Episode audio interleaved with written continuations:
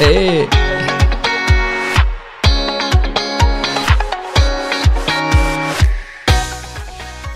Hello, what's up, guys? Welcome to Inglês do Zero podcast. One more time, I am Jader Lelis. You can call me Teacher J, and this is Inglês do Zero podcast, the podcast that will teach you English in a fun, chronological, and logical way.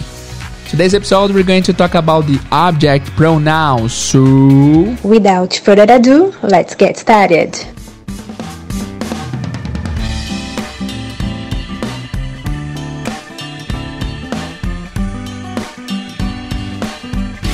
Hello guys, Teacher Day here. A introdução hoje foi feita pela Renata Mesquita, lá de Santos. Valeu, Renata, pela contribuição. Muito obrigado e vamos começar o episódio de hoje. No episódio de hoje, guys, vamos falar de uma coisa muito simples, muito mesmo, bastante simples. Esse episódio será curto, porém uma coisa muito importante que é the object pronouns in English, os pronomes do objeto em inglês. Que primeiro, qual que é o sentido desse objeto? O que, que é esse objeto? O objeto é quem faz é quem sofre a ação da frase, é quem sofre a ação do sujeito. A gente fala, algumas pessoas falam que o objeto é o sofredor da frase. Se eu falo, por exemplo, a Mary ama o John. Mary ama o John. Mary vai ser o subject pronoun. A gente já estudou o subject pronoun aqui, o, o, o sujeito da frase, o pronome do sujeito, que é o seguinte: é o eu, tu, eles, nós, vós e eles no inglês, que é o I, you, he, she, it, we e they. Simples, né? A gente já estudou eles, já está tudo certo. Então a gente chama isso de pronome sujeito, pronome do sujeito, tá? É o eu, tu, eles, nós, vós, eles. Nós já estudamos isso. Porém, quando na frase o pronome do sujeito ele está fazendo algo para com alguém, ele está executando uma ação, quem sofre a ação não é o próprio pronome do sujeito, mas sim o objeto do sujeito. Como assim? Na frase que eu falei, Mary. Vocês acreditam que eu já esqueci a frase que eu falei? Eu vou inventar outra, tá? Mary loves John. A Mary ama o John. Mary loves John. A Mary é o subject pronoun. Ela é o she. She loves John. Porém, o John não pode ser he nesse caso. Porque se ele fosse o he, ele, ele estaria sendo o subject pronoun. Então você não pode falar é, she loves he. Isso está errado. Concorda que esse he, que o John está sendo objeto do amor da Mary? Então, nessa frase, o John está recebendo a ação diretamente feita pelo sujeito. Sujeito, verbo e objeto. Essa é uma construção muito comum em inglês. A gente chama, a gente chama de SVO, Subject, Verb and Object. Tá? Então, o objeto está sofrendo a ação do sujeito. Sempre quem está sofrendo a ação direta do sujeito vai ser o objeto. Tá? Se eu falo, por exemplo, ela comprou uh, carnes, sei lá. Ela vai ser o sujeito, comprou vai ser o verbo e carnes vai ser o objeto. Certo? Então, o objeto, é, geralmente, ele sofre ação executada pelo sujeito. E ele não pode ser a mesma coisa que o sujeito. Ele não pode ser I, you, he, she, it, we e they. Não pode porque esses são os sujeitos, não são os objetos. Certo? Essa parte está tranquilo? Ok, então vamos uh, para alguns exemplos. Primeiro, agora eu preciso falar para vocês quais são os object pronouns. Então eu vou falar comparando-os com os objects, tá? Então nessa frase Mary loves John, a gente teria que falar Mary loves him. She loves him. Tá? Vou passar para vocês aqui a tabela. Essa é uma tabela difícil de decorar, principalmente só ouvindo. Então vou precisar que vocês se concentrem muito. Vamos tentar aqui associar para que vocês lembrem bem de, dessa tabela, mas vamos lá então. Primeiro pronome é o I. Qual que é o object de I? O object de I é o me. M-E. Me. Vamos pegar sempre uma frase padrão. Vamos pegar. O sujeito vai ser my mom, minha mãe. E o, pro, o objeto vai trocar de acordo com o que nós estivermos fazendo. Primeira frase é: Minha mãe ama a mim. Ou minha mãe me ama. Em inglês vai ser She, my mom, loves me. Ou she loves me. Você não pode, você não pode nunca dizer she loves I. Isso está errado. She loves me. ok? She loves me. Muito bem. A próxima de you é you mesmo. Então, you é tanto o sujeito quanto o objeto. Isso pode gerar algumas complicações. Eu quero falar, por exemplo, minha mãe te ama. Lembrando que em português o objeto vem antes do verbo, geralmente, né? Então, minha mãe me ama. Esse me é o objeto. Em inglês, virá depois. É como se nós falássemos minha mãe ama eu. Ou minha mãe ama a mim, tá? Na real, na real, na real, guys, a, é, esse sujeito e o objeto são a mesma coisa, eles têm a mesma tradução. Esse I e o me, na verdade, os dois significam eu, tá? Só que em posições diferentes. Minha mãe ama eu, em inglês eu falaria. My mom loves me, né? Minha mãe ama você. My mom loves you. E aí nós temos depois o he, que o objeto de he vai ser him. H-I-M, him. My mom loves him. Minha mãe ama ele. Loves him. Depois nós temos o she, que o objeto é her. E aí, isso pode se confundir um pouco porque o, o adjetivo possessivo do she também é her. Lembra que her significa dela também, né? Mas não vamos falar disso agora para não confundir. Então, minha mãe ama ela, ou minha mãe a ama. Em português, ama ela fica estranho, em inglês não tem problema. My mom loves her. Ok? Você não pode nunca dizer my mom loves she. Isso está simplesmente errado. Depois nós temos o it, que é um objeto muito importante, porque muitas vezes em inglês a gente omite o it, nós brasileiros, quando vamos falar. E tem que ter, em inglês sempre tem que ter. Por exemplo, se eu pergunto assim, Hey, uh, do you like country music? Você gosta de música sertaneja? Muitas vezes em português eu falo só, nossa, eu amo. Putz, eu adoro, né? Em inglês, às vezes as pessoas vão passar essa mesma ideia é, traduzida literalmente vão falar Yes, I love. I love. Quando você fala só esse I love, o gringo vai ficar muito perdido. Tipo, meu, você ama o quê? Credo, que mistério, o que, que você ama? Vai ficar incompleto. Parece que você contou a história sem o final, sabe? Então, quando você quer falar eu amo, você vai ter que falar I love it. It. Por quê? Tem que ter o objeto. Em português, às vezes, não precisa. Em inglês, sempre tem que ter.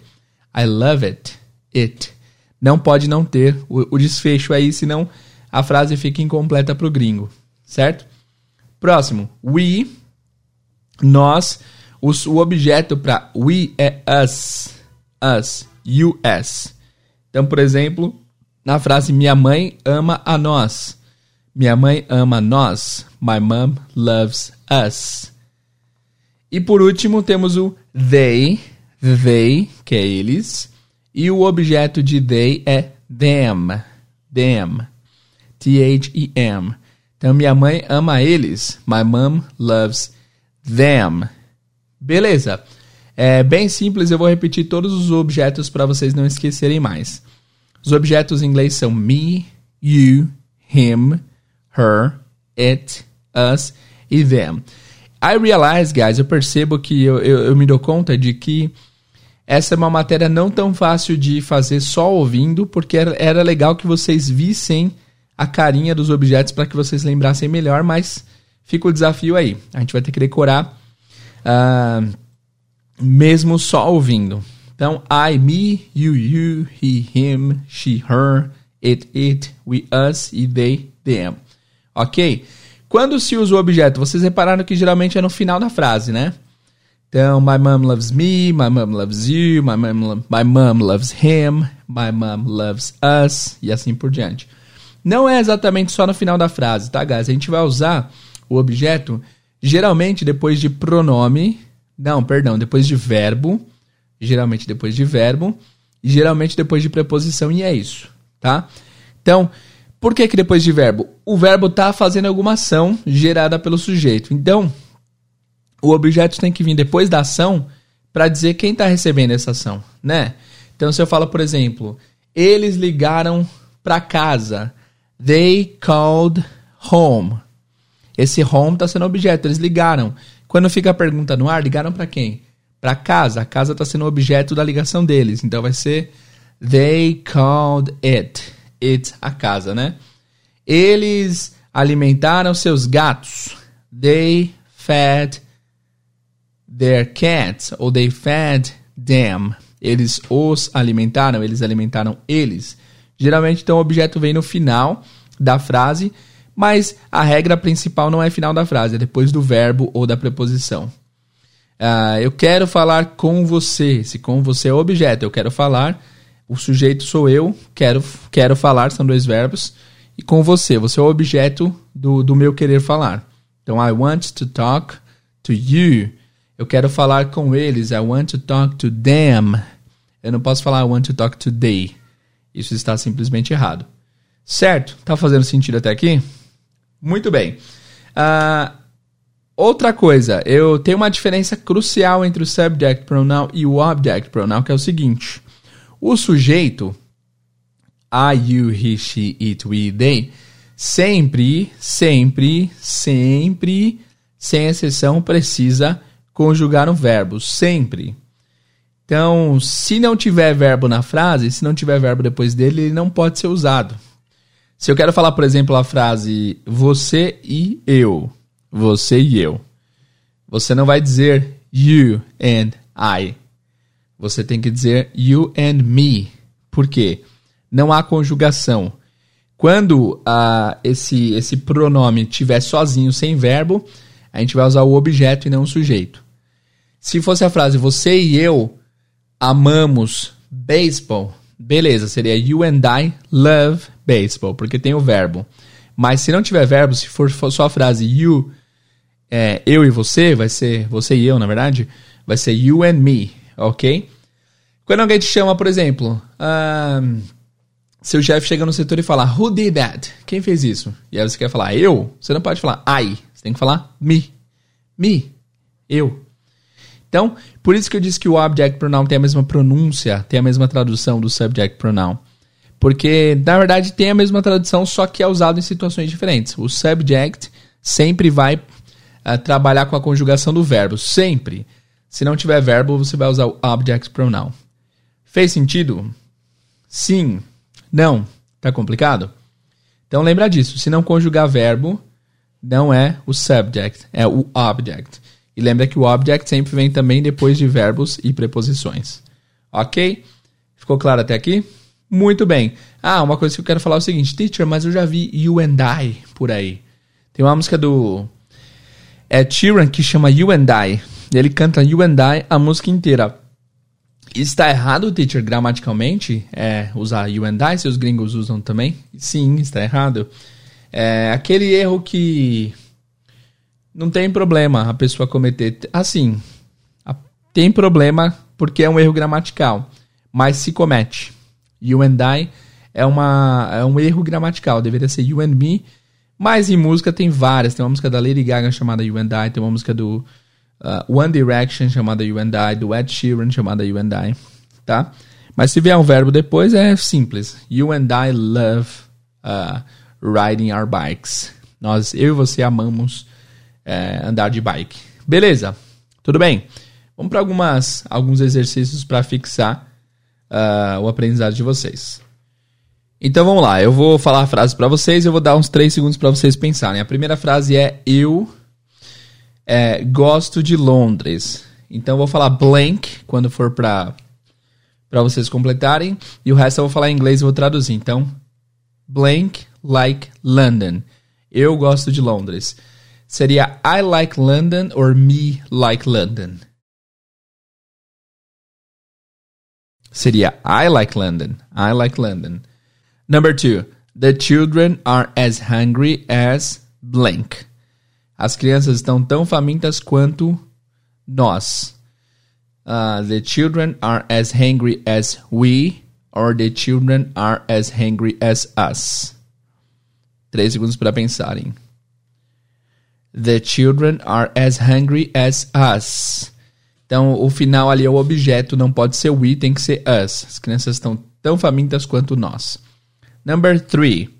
All the students passed except blank. Blank, lembrando que blank é espaço, tá? Todos os alunos passaram, exceto eu. Então fica all the students passed except I, or all the students passed except me. Opção B, all the students passed except me. Exceto eu. Então vai ser o objeto porque vem lá no final da frase, né? Depois do verbo conjugado e tudo, past except me. Não pode ser past except I. Number four, who's there? Blank. Número 4. Quem tá aí? A resposta eu. Seria I ou seria me? Seria me, né? Who is there? Me. Quem tá aí? Eu. Então, me não é mim, tá? Me é eu também uh, em, outras, em, outra, em outros cenários. Próximo. Blank love vegan food. Eles amam comida vegan. Seria They love vegan food or them love vegan food. They love vegan food, tá? Todos esses exercícios eu estou tirando da página Perfect English Grammar. É, um, é uma das páginas que eu mais gosto de inglês, de fazer exercícios em inglês. Eu sempre uso em aula, é sempre muito legal. Próxima. Uh... Is that the man you told me about? Yes, that's blank. Aquele é o cara que você me falou sobre? Sim. Aquele é ele. Ou aquele é ele. Isso mesmo. Então seria: Is that the man you told me about? Essa parte tá fixa, né? As opções são Yes, that's he. Or Yes, that's him. Yes, that's him. Him. Certo? Final de frase. Não está conjugando nenhum verbo. Só pode ser o objeto. Seven. We all like cake except blank. Todos nós gostamos de bolo, exceto ela. Seria except she or except her. We all like cake except her. Ok? Não está conjugando verbo, está depois do verbo, então é o objeto, só pode ser o object. 8. Blank will get a new phone soon. Ele vai comprar um novo celular em breve. He will get a new phone soon or him will get a new phone soon. He will get a new phone. Começo de frase, né? Está conjugando o verbo get, então só pode ser o sujeito. 9. His sister isn't as tall as blank. A irmã dele não é tão alta quanto ele.